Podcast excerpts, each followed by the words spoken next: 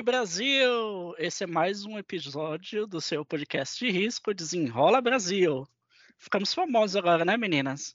Desenrola Brasil. Ai, é verdade. O governo plagiou, gente. É. Agora a gente vai, vai ficar mais em evidência. Vai. Bom, eu sou Humberto, eu tenho aqui de novo comigo as meninas ah, super poderosas do World Check. Oi, Laura. Oi, gente, tudo bem? Tudo e você? Olá, Oi, pessoal. Karina. Oi, oi, oi. E aí, como estão as coisas? Muito frio? Tá frio, gente, aqui na África do Sul, viu? Tá demais. É. É, Essa semana aí, marcando, 4 graus, né, gente? meu telefone tá marcando de 10 manhã. graus agora. Tá tudo congelado. É. É. Menos a é. Vocês viram? inflação. Vocês É. viram que vai nevar nas redondezas esse final de semana? Não, não vi não. Bom, bom Pare- final de é, semana parece- pra ficar em casa. Excelente. Eu tenho, eu tenho uma sugestão que vai aquecer todas vocês. Ai, o que que foi? É o assunto de hoje, que é quente. É, o assunto de hoje é quente. O assunto de hoje vai pegar fogo. Gente, pegar pra quem não conhece Humberto pessoalmente, ele faria totalmente a piada. É pra ver ou pra comer? Meninas, Ai, ai. sobre o que a gente vai falar hoje mesmo? Sobre crimes ambientais na área da Amazônia. E eu falei que esse assunto era quente, que ia dar o que É, falar, que ia pegar fogo. exatamente. É. Ok. Então vamos lá. Quem, quem vai eh, botar fogo nessa fogueira? Quem vai começar? Posso começar? Pode começar. Manda, Manda ver, Laura. ver, Sim. Laura. Então, gente, primeiro eu queria deixar claro, né, a importância de estar por dentro dos, dos crimes ambientais. É, é importante para as empresas, para elas estarem é, compliant, né, de, em acordância com as normas de ESG, né, que é Environment, uh, Governance and Society, se não me engano, ah, que é, é meio ambiente, né, governança e é, social, a parte social. E responsabilidade social, né? Então, é, a parte da, dos crimes ambientais é importante aí, porque as empresas elas têm que se preocupar com o meio ambiente que elas estão inseridas, né? Afinal de contas, se não tiver planeta, não, não tem uma razão de existir. E eu Exatamente. queria começar pelo, pelo crime ambiental mais famoso de todos, que é o desmatamento e especialmente na área da Amazônia Legal. A gente viu a Amazônia em foco ultimamente, né, nos últimos anos, com aparentemente Leonardo DiCaprio botando fogo na floresta. Tô brincando, Pois é. Leonardo DiCaprio, não me processa. É. Mas é, e a Amazônia, ela é um tópico importante é, não só para o Brasil, mas também para o mundo inteiro. A gente que está fora do Brasil, a gente vê o quanto ela é falada, comentada e as pessoas têm uma preocupação honesta com o que acontece lá. É, eu trouxe aqui para gente alguns dados do desmatamento. Mas antes de falar, yes, Humberto, Desculpa, Laurinha, interromper, mas você não quer eh, explicar para quem está nos ouvindo o que, que é a Amazônia Legal? ah, eu ia falar isso agora, né? Que antes de Você ia dar falar os... isso agora. Tá- É que eu não podia esperar. A ansiedade era muita. Não. Aguenta aí, Humberto. Antes de, de explicar, né, do desmatamento, eu queria falar o que que é Amazônia Legal, que a gente escuta muito falar da Amazônia Legal, mas a gente não sabe muito bem o que é. A Amazônia Legal, ela é um delimitado, é, uma área delimitada pelo governo em 1953. Outras sources falam, sources, desculpa, gente. Outras é, fontes falam que é 1948. É, ela foi, é uma área delimitada pelo governo brasileiro para poder desenvolver a região econômica e socialmente de maneira responsável, né? Essa área ela corresponde a 59% do território brasileiro. E ela pega estados como é, o Tocantins, a Amazônia, o Pará, Mato Grosso, etc. E eu, eu trouxe aqui alguns dados né, do desmatamento na região da Amazônia Legal. Eu vou fazer um exercício com vocês dois e eu vou pedir para vocês adivinharem qual é o estado com maior número de percentual de desmatamento no Brasil atualmente. Ixi. Olha, eu suspeito que é o Pará, não é não? Tem algum palpite, acho- Karina?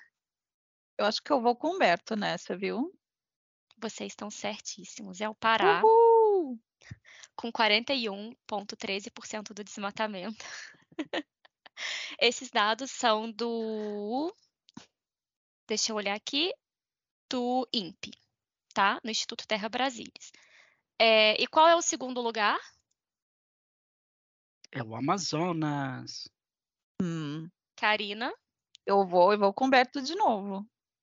O Amazonas é o quarto lugar. O segundo é o Mato Grosso, Nossa, gente. É o Mato Mato Grosso. Pois é. Grosso?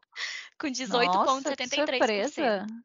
Fazendo aí um E- trocadilho com o estado, eu acho que esse desmatamento devia parar. tá ficando mato fino. Ai, Tá ficando mato Gente, pra quem não me conhece, eu também faço piada. Pra comer. ai, Não, mas vamos voltar que o assunto é sério. Continua, Laura. Péssimo. É, mas olhem a diferença, né, do primeiro para o segundo lugar. O Mato, o Mato Grosso com 18,73% e o Pará com 41,13%.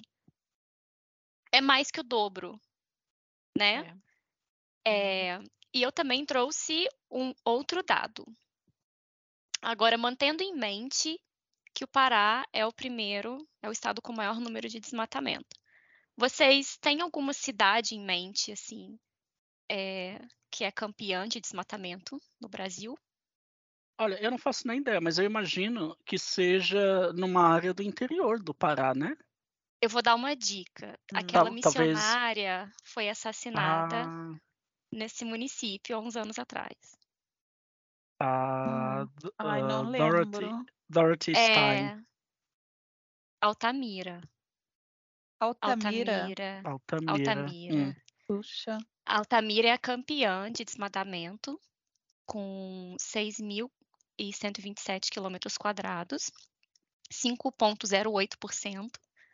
E São Félix do Xingu vem logo atrás, com 4,58% de desmatamento. É muito triste. É, eu tô aqui com a minha Porém- cara passada. A especialidade da Karina. É, Se vocês pudessem ver a cara dela todo episódio, ela fica. fico mesmo. É, Todo, gente. A Karina se impressiona, assim, até com o filme do Freddy Krueger-. Mas eu me impressiono também. Tá bom. Vamos, gente. Vamos lá. Vamos, É, gente. eu tenho também dados, é, esses eu não vou pedir para vocês adivinharem. É, mas tem dados também de unidade de conservação e de terras indígenas, né, com maior índice de desmatamento. A unidade de conservação é a Área de Proteção Ambiental, ambiental Triunfo do Xingu. E a, a área de conservação indígena é, eu não sei falar esse nome, gente, perdão. Eu acho que é Pitereua, mas eu não tenho certeza, gente. Vocês sabem? Tô não conseguindo sei. ler? É, é- é o nome indígena, É, né? eu acho É que um é nome Pitereua, indígena. É um nome indígena. é. Eu vou soletrar para os nossos ouvintes, se eles quiserem anotar e, e tentar ler, ou se alguém souber. É A-P-Y-T-E-R-E-W-A. E, para surpresa de ninguém, essa reserva indígena, né, que é campeã, infelizmente, de desmatamento entre as reservas indígenas, é, também está no Pará, bem como a área de conservação. E tudo está ali na região também, perto de Altamira. E São Félix do Xingu. É, e por quê, né? Por que, que tem tanto desmatamento assim? Agora, é, vocês acham, assim, vocês têm alguma ideia do porquê que tem tanto desmatamento? Eu, eu acredito que seja a extradição ilegal da madeira, né? E aí a exportação. Eu acho que é, você tem um bom ponto e é, eu acho que é um crime que anda junto. Mas a principal utilidade, é, ou finalidade dada para essas terras desmatadas é a pecuária. 75% das terras desmatadas elas são destinadas à atividade pecuária. Atualmente, existe uma quantidade absurda, é, 21 milhões de hectares foram destruídos, e esse tamanho é maior que o estado do Paraná. Gente, que horror. É. Sim. Eu Eu, sei. hein? A, a proposta eu falei extradição ilegal, mas extração ilegal de extração. madeira. Extradição, Extração. Ah, es- extradição Foi ilegal é o boa. que eles fazem depois de extrair legalmente, né? Que eles mandam para outro país a Exatamente. madeira. Ah, e Ô, outra Laura, coisa deixa eu te vale a perguntar. A questão da queria- mineração também não, não, não, não tem. é, não impacta também a- o desmatamento ilegal? Na verdade, não. A mineração ilegal, ela impacta é, mais os rios, porque ela acontece. Assim, eles desmatam, né? Para poder fazer é, pista de pouso, enfim. Mas eles uhum. não desmatam muito a área que eles estão minerando, até porque eles precisam meio que fazer isso escondido, né? Então é bom ter a floresta Hum. cobrindo o local. Mas Entendi. eu acho, eu acho que a mineração, ela, ilegal, ela atrapalha mais é a fauna. Atrapalha, atrapalha tu- tudo, né? Porque polui os rios com mercúrio, enfim. Mas eu acho que a, a- a maior prejudicada de maneira imediata é a fauna. E a população também, que depende desses peixes e, e tudo mais. Uhum. É, eu também tenho um outro dado que é um pouco chocante, mas é, eu acho importante mencionar é que é, a relação do crime organizado com isso, né? Eu vou dar uma pincelada muito superficial, que é, é, essas toras de madeira que são extraditadas de maneira ilegal para outros países, elas às vezes vão com droga dentro, com cocaína, a, a mais comum. E também é, o gado é uma forma muito comum de lavagem de dinheiro dessas organizações criminosas. Então, vocês podem ver que pode, pode existir um link entre o desmatamento é, ilegal, né, para poder, para execução da atividade pecuária e a lavagem de dinheiro do tráfico de narcóticos. E a própria venda, envio também. É um crime em cima do outro, né? É, é. Mas é muito difícil eles não Ô, andarem povinho juntos. criativo, viu? É, Tá é verdade, é muito. meu. Nossa. É, Tá. complicado. Você, você trouxe é, é, uns tópicos bem legais para abordar, Laura, em referente ao desmatamento. E eu queria aqui dar continuidade falando um pouquinho a respeito da caça e da pesca predatória na Amazônia. E aí eu trouxe aqui uns dados do INPE, né, que é o Instituto Nacional de Pesquisa da Amazônia, que eles, eles apontam a pesca, a, pesca na caça ilegal, desculpa, na Amazônia no século XX. Né? É, entre 1930 e 1960, na era que era chamada de Era da Fantasia, né? e aí a fantasia ela faz referência à pele dos felinos, né? cerca de 23 milhões de animais silvestres foram abatidos na Amazônia para suprir uh, a demanda uh, no mercado europeu e dos Estados Unidos de moda, né? a demanda de moda uh, nesses mercados. desses 23 milhões, né, quase 900 mil eram jaguatiricas, né, e mais de 200 mil eram onças pintadas.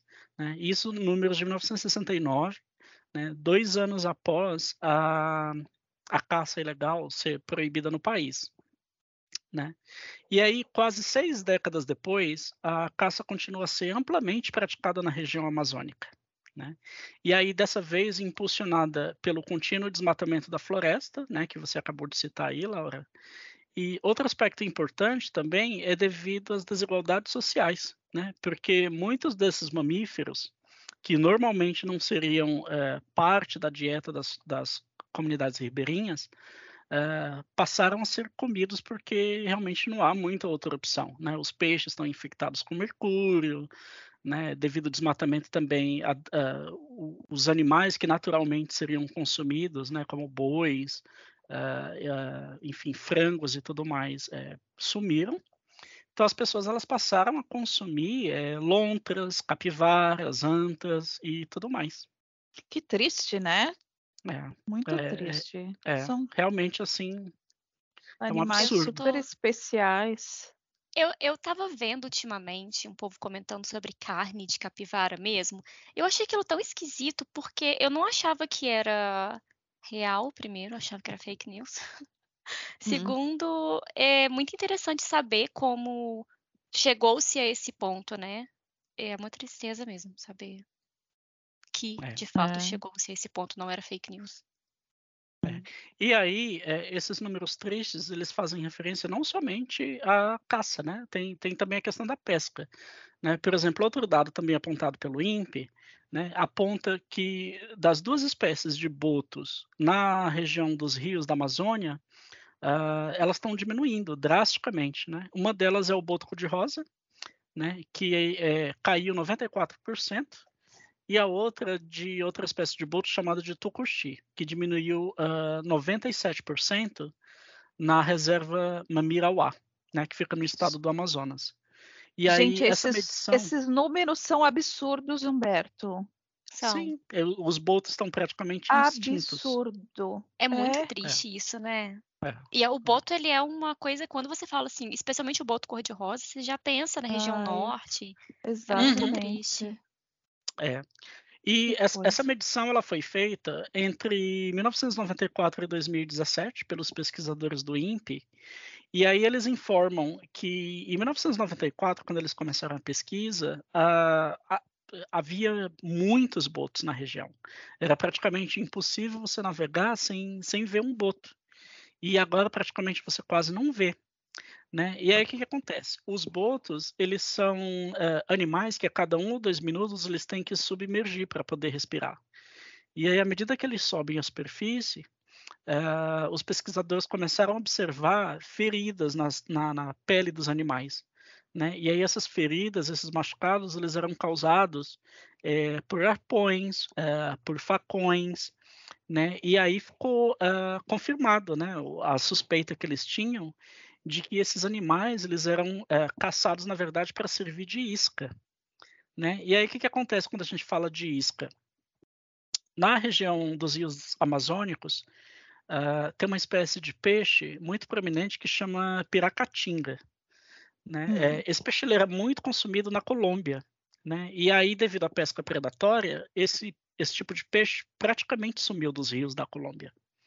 Hum. né? E aí a população da região brasileira eh, viu nisso uma oportunidade de negócio, né? Porque esses peixes são pescados na Colômbia, mas também tem nos rios da Amazônia brasileira.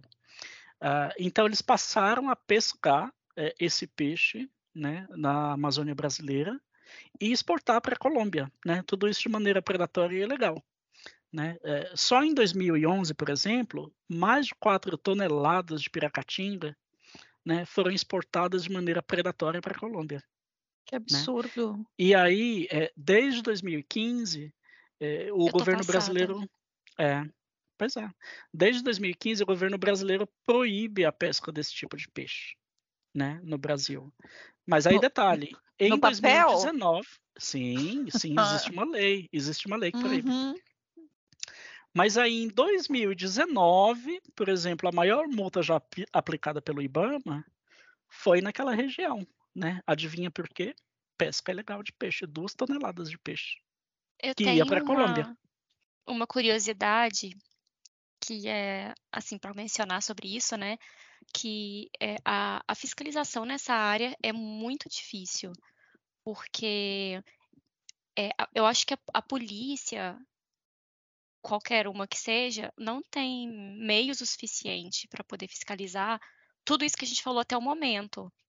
É, por, exemplo, por, por exemplo, teve um, um grupo criminoso que foi é, teve uma, uma operação da Polícia Federal para prender esse grupo criminoso e só esse grupo tinha 43 aeronaves. É, e é um, É. um grupo criminoso. Agora você imagina o Eles restante têm- que tem, né? Eles têm mais recursos do que a própria polícia, né? Exatamente. É. De- é, então é muito difícil coibir esse tipo de crime. É, exige É. muito barco, muita fiscalização. Mas enfim, É complicado. E, e- é. o, o Brasil não tem braço, né, suficiente. Assim, Não. fiscais do IBAMA nessa região, assim, ah, eu, eu não sei se foi uma questão de sorte, de estar no, no momento certo, na hora certa, do IBAMA ter aplicado essa multa lá para essas pessoas que estavam praticando a pesca predatória. É. Uh, mas enfim, é, é, é isso, gente. É, exatamente. Então, assim, essa, essa dificuldade, que é uma coisa né, de recursos e de pessoas para estar tá fiscalizando, é uma coisa complicada. Mas é complicada também devido ao período de defesa. Vocês sabem o que é período de defesa, gente? Não, pode falar. Eu imagino, período... eu imagino, Karina, que seja aquele período de desova dos peixes, não é? Que Exatamente, precisam. Humberto. Você está imaginando um monte de coisa certa hoje. Muito bem. Humberto, Humberto ele está olhando no Google. Tudo que a gente fala, ele vai lá e olha. Que isso, gente. Não, ele tem um conhecimento ótimo. Então, gente, o período de defesa é um período em que as atividades de pesca esportiva ou comercial são proibidas e controladas, tá? Esse período de defesa é estabelecido de acordo com a época de reprodução de cada espécie, visando a preservação e a manutenção do setor pesqueiro. Então, cada espécie de peixe vai ter um período diferente da outra né? Como a natureza é uma coisa incrível, né? Imagina todas as pessoas, todas as mulheres dando luz no mesmo dia no hospital. Não, não daria certo, né, gente? E daí eh, a natureza, por isso que cada uma dá luz num dia diferente. Eu fiquei pensando nessa analogia. Imagina a quantidade isso. de criança no mesmo signo. Exatamente, exatamente. E daí eu fiquei pensando como a natureza é tão perfeita e faz cada espécie e, e desovar num período diferente. Perfeito, maravilha de natureza, mas imagina o quanto isso dificulta o controle, gente porque é uma, uma espécie aqui, outra espécie ali, e daí você precisa ficar, ficar fiscalizando tudo isso ao mesmo tempo. Então, assim, tem essa questão meio complicada. Então, que lei que nós estamos falando aqui? em relação a esse período de defesa, né? Nós estamos falando da lei número 11.959 de junho de 2009, gente.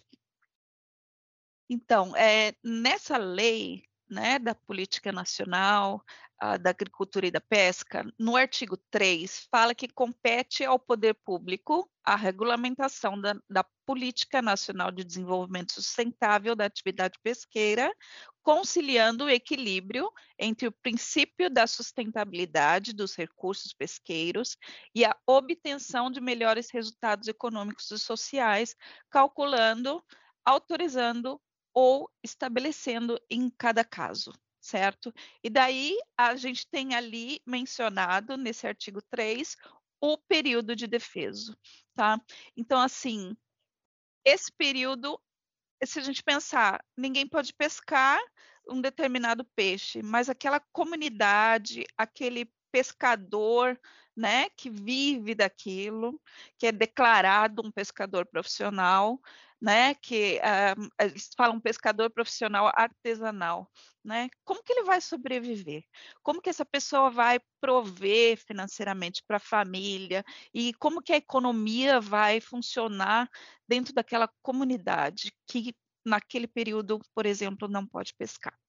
E isso eu achei uma coisa muito legal, porque um, tem um, um, período, o período do defeso tem uma lei também, que é o número é, 10.779. É, ela foi criada em 2003, mas foi alterada também em 2015. E essa lei garante ao pescador profissional artesanal, né? Não estou falando daqueles barcos enormes, daquelas coisas comerciais. Ela garante o pagamento de seguro defeso. Você já, já viu falar sobre isso? É, então assim, o salário não é muito bom, gente, mas já é alguma coisa, né? É o salário mínimo mensal garantido para aquele pescador no, naquele período que ele não pode trabalhar. Então, eu acho que isso ajuda, né, aquele uhum. pescador Poxa, artesanal a, é. a, a, a, a, como que eu vou falar, a, a obedecer à lei e a é. se manter, né? Exatamente. Mas claro que as, as, as, as, visões comerciais da pesca não vão se deter a isso, mesmo porque eles não podem se inscrever a um programa que ah, pro, é, é, provê um seguro desse para esse pescador. Mas eu achei isso uma questão bem bacana. É, então não fica desassistido. Então, assim, é, exatamente. Então, gente, no Brasil, o período de defesa é estabelecido pelo Instituto Brasileiro do Meio Ambiente dos Recursos Naturais Renováveis, que é o, o nosso famoso IBAMA, através de algumas portarias e instruções normativas que são discutidas e publicadas pelo próprio IBAMA, tá? Então, uhum. um, então, gente, existe toda uma discussão ao redor desse assunto para que ter certeza de que tudo seja estabelecido da melhor maneira possível, pensando nas comunidades, nesse pescador e também pensando na natureza, né?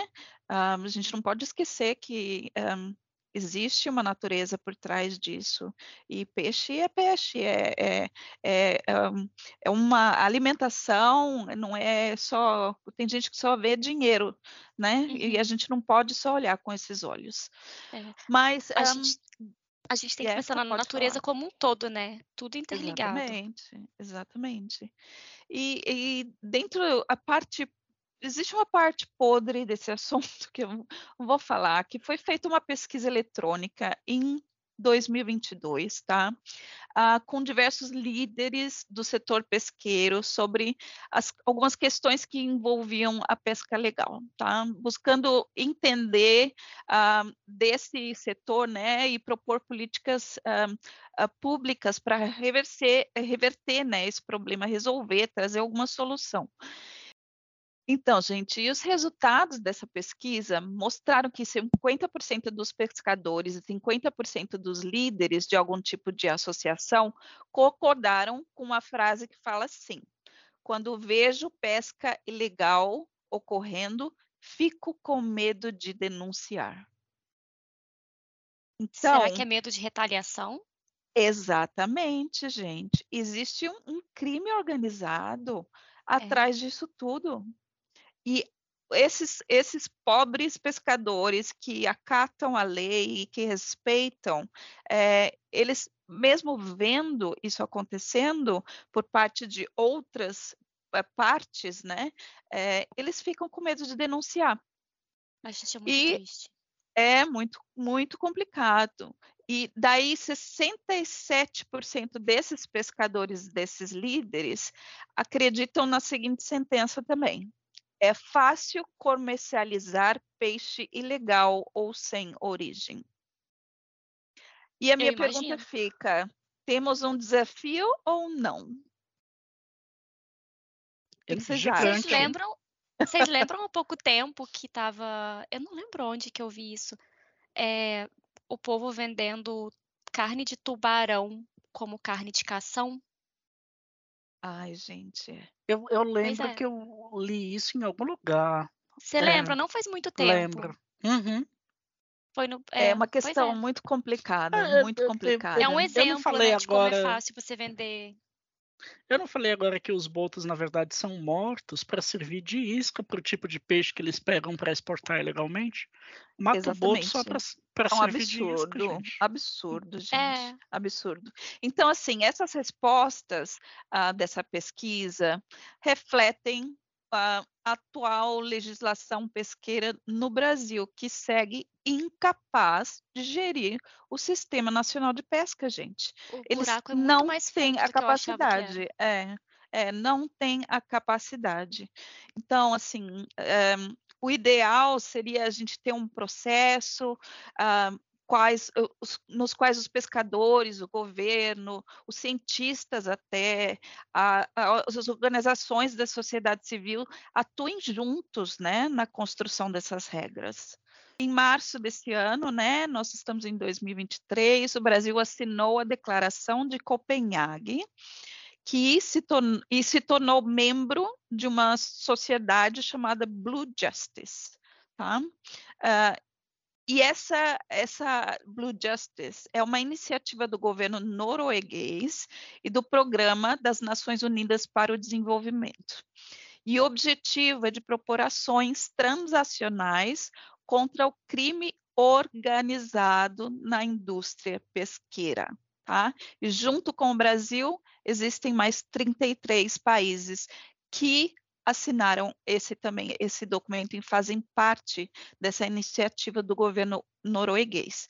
E eu queria só terminar com uma uma, uma, uma, um número aqui para a gente ter uma ideia do desafio brasileiro. O Brasil tem a maior linha costeira do Oceano Atlântico Sul, tá? Quanto que é isso? Um total de 8,5 mil quilômetros. Vou parar por aqui. Gente, é muito longo. É, e eu, eu acho importante, como você falou, Karina, que seja um movimento conjunto, né, para poder acabar com esse tipo de prática. É, então, eu acho que os nossos, nossos clientes, né, eles, eles também eles têm um papel importante, porque é muito importante você também estrangular essas pessoas financeiramente, para não deixar fazer o seu due diligence, para não deixar que é, para não deixar que as pessoas permeiem o sistema financeiro. Por quê? Com Porque certeza. eles precisam lavar o dinheiro, né? É.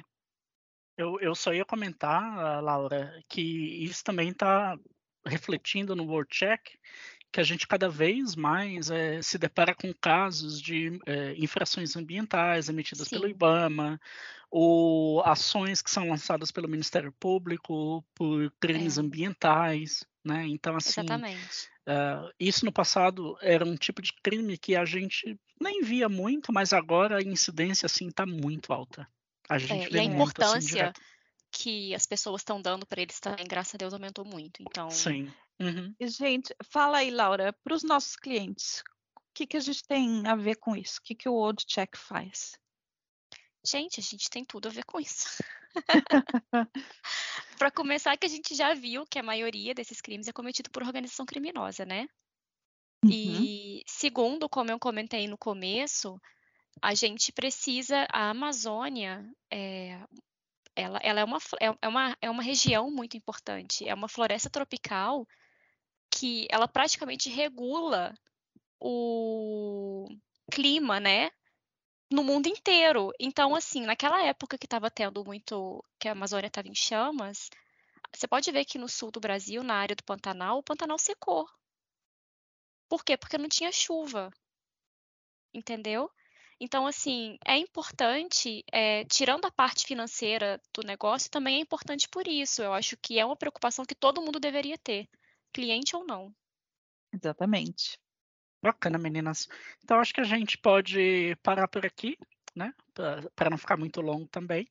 E eu, eu prometi que o assunto dessa semana. Hoje. É, a gente falou, gente. Mas mais que o homem do carro da pamonha. Falando. Carro da pamonha. O Humberto Não. sempre acaba com uma dessas. É. Muito bom. E eu, eu, prometi que o assunto de hoje ia ser quente. Yeah. Se alguém conseguir um mapa, um, um, mapa da o mapa da carronha, se alguém conseguir um carro da pamonha, manda para cá, por favor. Ai, eu tô com muita saudade de comer pamonha. Era a gente tão pamonha bom. com queijo. Hum. Hum. Mas é isso aí, gente. Muito obrigada por ter nos escutado hoje. E Obrigada, a gente continua aqui no nosso Desenrola Brasil.